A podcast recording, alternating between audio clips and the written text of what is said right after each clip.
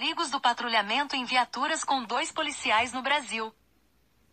Autor: Gerlon Mendes de Souza, oficial da Polícia Militar da Bahia, bacharel em Direito, pós-graduado em Ciências Jurídicas, pós-graduando em Balística Terminal para o Direito, capacitado nos cursos de Operações Policiais Especiais Caveira 35 da PMBA, curso de Ações Táticas Especiais, curso de Operações de Choque, curso de instrutor de abordagens, além de ter sido o primeiro colocado no curso de formações de oficiais. Vamos lá! Neste artigo, algo impressionante será revelado sobre o que vem ocorrendo nas doutrinas e técnicas aplicadas pelas polícias brasileiras. Normalmente a preservação da vida do operador da área da segurança pública é questão sine qua non. Contudo, isso não vem sendo ratificado na prática. Quem é mais importante, o operador ou os materiais? O Brasil é um dos países mais violentos do mundo com altíssimas taxas de homicídios e confrontos envolvendo policiais. Algumas doutrinas expõem a vida dos operadores em zonas de risco, zonas de perigo iminente e zonas conflagradas com o emprego reduzido da fração de tropa. Os operadores criam a síndrome do Rambo. Há doutrinas que preconizam que nas operações em zona de perigo iminente o motorista deve ficar sozinho, guardando os materiais e a própria viatura.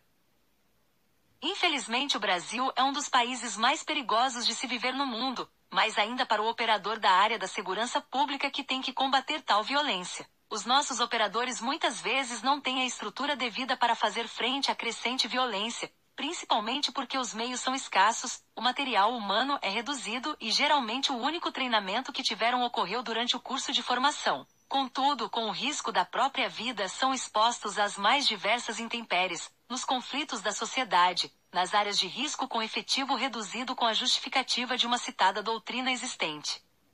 Contudo, nas nossas pesquisas não encontramos nenhuma doutrina positivada, na qual diz que um policial deve ficar sozinho, fazendo guarda da viatura, enquanto os demais policiais operam nas zonas de ação mais perigosas.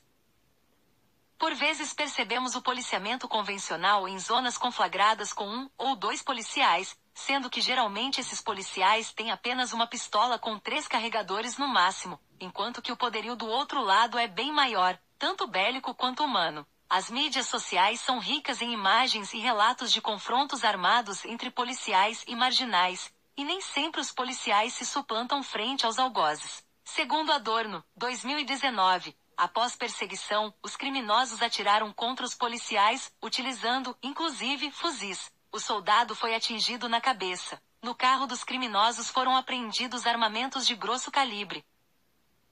É importante relatar que confrontos armados podem ocorrer em diversos lugares e circunstâncias diferentes, como em escolas, em locais de preservação do crime de homicídio, em solicitação de apoio às ambulâncias da SAMU, nas ocorrências de rixa, nas perturbações do sossego, nas agressões de marido contra mulher, sendo que estes atendimentos geralmente ocorrem em zonas de risco e de perigo iminente, dominadas pelo tráfico, e com isso as guarnições correm um risco extremo, já que em muitas oportunidades o policiamento convencional é aplicado em sua maioria, com guarnição com dois policiais. Vale ressaltar que também há a atuação de policiais isolados em hospitais estaduais, que ficam expostos aos olhares de todos, já que o público é bastante diversificado. Infelizmente, nestes locais já ocorreram ocorrências de subtração de arma e homicídios contra os operadores. Um soldado da Polícia Militar morreu depois de ser baleado várias vezes por dois homens armados que chegaram em uma moto no posto policial do Hospital Geral Menandro de Farias, na cidade de Lauro de Freitas, na região metropolitana de Salvador, por volta das 18 horas desta terça-feira. Trabalhava sozinho no posto quando dois homens chegaram de moto ao local, desceram e atiraram várias vezes. Segundo informações da central de polícia confirmadas pela delegacia do município, os homens conseguiram fugir após o atentado. Correio, 2011. Com todos esses riscos, o mais impressionante é que o próprio operador assume a figura do Rambo e acha que pode resolver qualquer tipo de ocorrência sem pedir apoio. Isso vem não só do orgulho natural da competitividade da caserna, como também das cicatrizes dos treinamentos. Mas o que há de maior problema é que vem se tornando comum a utilização de dois operadores para atender ocorrências em zonas de perigo iminente, pois de tanto se repetir estas circunstâncias, vem se transformando numa doutrina de costume. De acordo com Cordeiro, 2018. No interesse de segurança ou conveniência, às vezes fazemos coisas em treinamento que não queremos fazer em combate. Se continuarmos realizando essas ações artificiais durante um longo período de tempo, elas se tornarão hábitos. Se negativo, esses hábitos são chamados de cicatrizes de treinamento. Às vezes, as cicatrizes de treinamento são irrelevantes. Às vezes são fatais.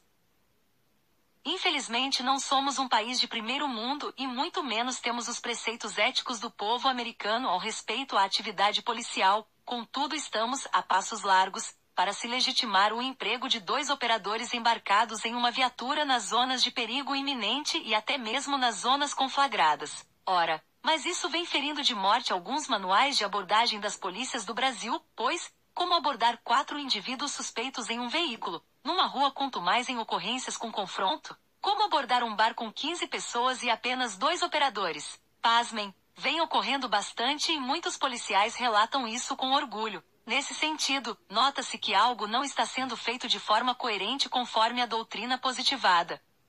Segundo o Manual de Abordagem da PMBA, 2018, abordagem a veículo com três ou mais ocupantes não é tecnicamente viável ser realizada por este tipo de guarnição. Essa versão não é a única pela qual cabe dizer que estes procedimentos estão equivocados. Não queremos empregar a covardia em qualquer tropa ou subversão. Longe disso, a disciplina e a hierarquia devem ser os pilares dos policiais militares até a sua última gota de sangue. Entretanto, nos preocupamos com a vida dos operadores. Pois, quando um policial morre, toda a corporação morre junto, principalmente quando é constatado que ocorreu falha de procedimento técnico.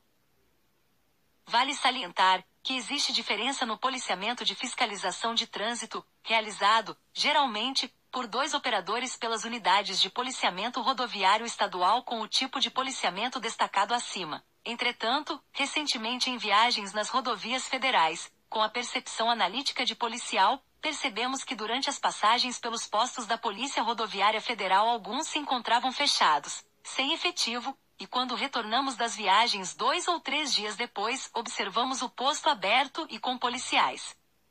Como na nossa atividade institucional existem várias missões em conjunto, fizemos o questionamento a um dos inspetores do porquê isso ocorria, e a resposta era que o efetivo estava reduzido, e preferiam fechar uma base a deixar dois policiais trabalhando sozinhos, sendo que juntavam com o efetivo de outro posto, fazendo o revezamento de local em dias alternados.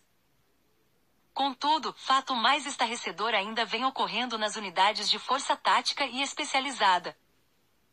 De acordo com a PMES, 2019.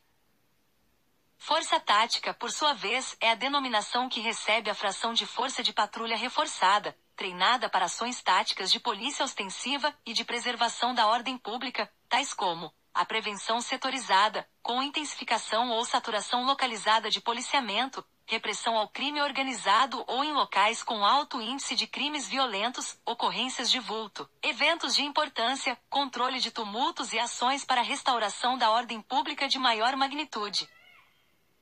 O policiamento tático e especializado às vezes fere a própria doutrina de preservação do homem ao deixar um ou dois operadores na segurança dos materiais e viatura em locais de risco, enquanto os demais seguem o patrulhamento a pé. Por essa razão, tem particular relevância quando se trata de discutir qual o mais importante, o homem ou os materiais. Mesmo porque debate-se pouco a preservação da vida dos nossos operadores. Vale salientar que, conforme as normas e doutrinas jurídicas, a vida é um bem jurídico indisponível, com isso a afirmação nos juramentos de formaturas policiais, com o risco da própria vida, é relativizado. É bom que se diga que todo e qualquer policial tem o dever de agir, mas agir como? Como combater quatro criminosos com armas de alta velocidade, e ele sozinho, ou com mais um colega, e ainda portando armas de defesa? Isso seria suicídio. Entendemos que o agir pode ser, por exemplo, através de uma ligação telefônica pedindo apoio, e não atendendo uma ocorrência que provavelmente vai levá-lo à morte por falta de meios operacionais. Percebemos também aberrações técnicas realizadas pelas tropas especializadas pelo Brasil, já que partindo da ideia que nas zonas de risco, perigo iminente e conflagrada não se devem patrulhar com dois homens, e por qual motivo tem que ser deixado o motorista ou dois motoristas guardando os materiais e as viaturas. enquanto o restante da tropa opera e confronta com os criminosos dentro de suas comunidades. Não se trata da tentativa de desconstrução de qualquer doutrina, mas aprendemos nos cursos de operações especiais que o homem é o mais importante, pois quando preservo a vida do colega estou preservando a minha, já que ele também será o responsável por nos levar de volta para casa. Lamentavelmente, isso vem sendo negligenciado e empregado de forma equivocada. Segundo Santana, 2013, p56. No curso de operações especiais do BOP, no treinamento que preparam os caveiras, somos levados a valorizar a organização, a equipe e a família, pois por elas é que combatemos. Construir boas relações nessas três dimensões significa criar a motivação necessária para cumprir qualquer tarefa. Voltar para casa, para junto da família, com a missão cumprida, é uma das principais representações simbólicas do BOP, é o que chamo de princípio de relevância do trabalho. É importante considerar que não adianta o motorista deixar a fração de tropa num local crítico e sair sozinho, dirigindo a viatura para um suposto ponto de encontro mais tranquilo, pois até chegar nesta zona mais tranquila o motorista estará sozinho no translado com a viatura em zona de risco vermelha, podendo ser surpreendido. E se os motoristas forem surpreendidos nesse trajeto, o que fazer? Fica evidente que as guarnições com essas posturas buscam no terreno eficácia, resultado. Não deixa de ser nobre e louvável, mas só buscar resultado a todo custo pode ser muito perigoso. No nosso entendimento, devemos buscar efetividade, buscando primeiro prezar pela eficiência e o resultado esperado será o retorno de todos para o seio familiar, com a prisão ou não dos marginais. Para embasar os argumentos deste texto fora aplicada uma pesquisa qualitativa com 78 operadores da área da segurança pública de vários estados do Brasil, através do aplicativo Google Drive, sendo perguntado se o operador ou o motorista da sua guarnição já tinha permanecido, tomando conta da viatura e dos materiais, enquanto a guarnição incursionava em zona vermelha, mesmo que em comboio e permanecendo com o motorista da segunda guarnição. E as respostas ratificaram os argumentos citados, como nas citações abaixo que foram extraídas do questionário. Sim, várias vezes por conta de os colegas terem aprendido assim durante o curso de formação. Foi exatamente como descrito, porém, no desenrolar da situação o meliante correu em direção às viaturas, impossibilitando qualquer reação dos policiais, visto o fogo cruzado. Estávamos em duas guarnições e ficamos um pouco distantes do objetivo, deixamos os motoristas tomando conta das viaturas, para quando o objetivo estivesse dominado as viaturas chegasse. Tinham materiais na viatura que não iriam ser usadas na incursão. Ficaram dois policiais tomando conta enquanto os outros atendiam a ocorrência. Em uma incursão da guarnição tipo C em uma área zona vermelha fiquei só tomando conta da viatura, pois era o ponto máximo em que a VTR poderia ir fiquei em média 40 minutos sozinho. As duas guarnições desceram para a incursão e ficamos os dois motoristas na fuga. Os marginais em maior número terminaram por vir a passar bem próximo onde estavam as viaturas. Eu e o motorista nos abrigamos e deixamos o bonde passar. Na Operação Esparta, em Valéria, em Salvador. Após confronto, tive que permanecer junto com outro motorista e sua VTR, permanecendo expostos para qualquer acaso em território conflagrado. Fato ocorrido no policiamento convencional. Acabei ficando só, pois o responsável pela diligência não confiava em recém-formados. O grupo de policiais incursionou e permaneci, tomando conta das viaturas. Uma situação de invasão de domicílio, várias guarnições foram atender a solicitação, e eu fiquei sozinho fazendo a guarda das viaturas. O comandante da guarnição levou em consideração que a poderia precisar de um apoio rápido da viatura. Determinação do subtenente e do sargento, informaram que deveria permanecer um policial tomando conta da viatura, para a preservação da mesma. Conclusão. Conclusão. Conclusão. Referência.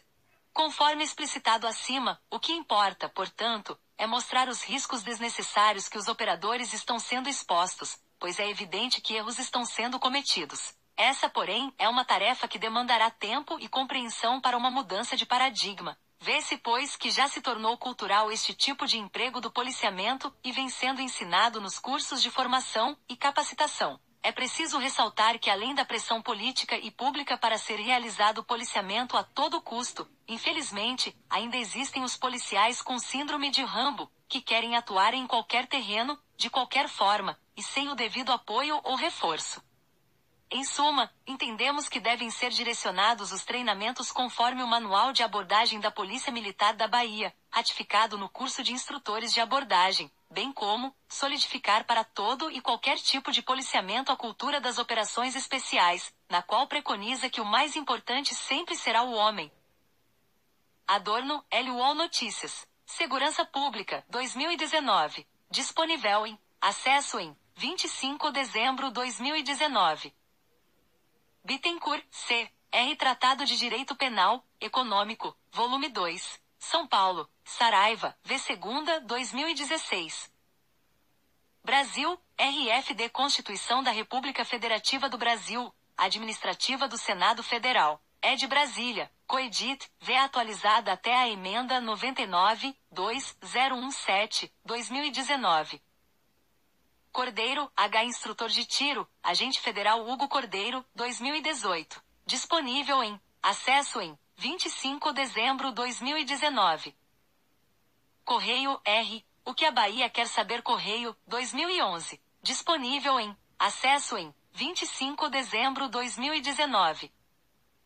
Joseph M. O Trivium. As artes liberais da lógica, da gramática e da retórica. São Paulo, Realizações Editora, 2002. PMBA, Manual Básico de Abordagem Policial. Atualizada, é de Salvador, SN 2018. Mês. Força Pública de São Paulo Secretaria de Segurança. Pública. São Paulo.sp.gov.br, 2019. Disponível em. Acesso em. 25 de dezembro 2019. Santana, de oportunidades. São Paulo, Ser Mais Luda, 2013.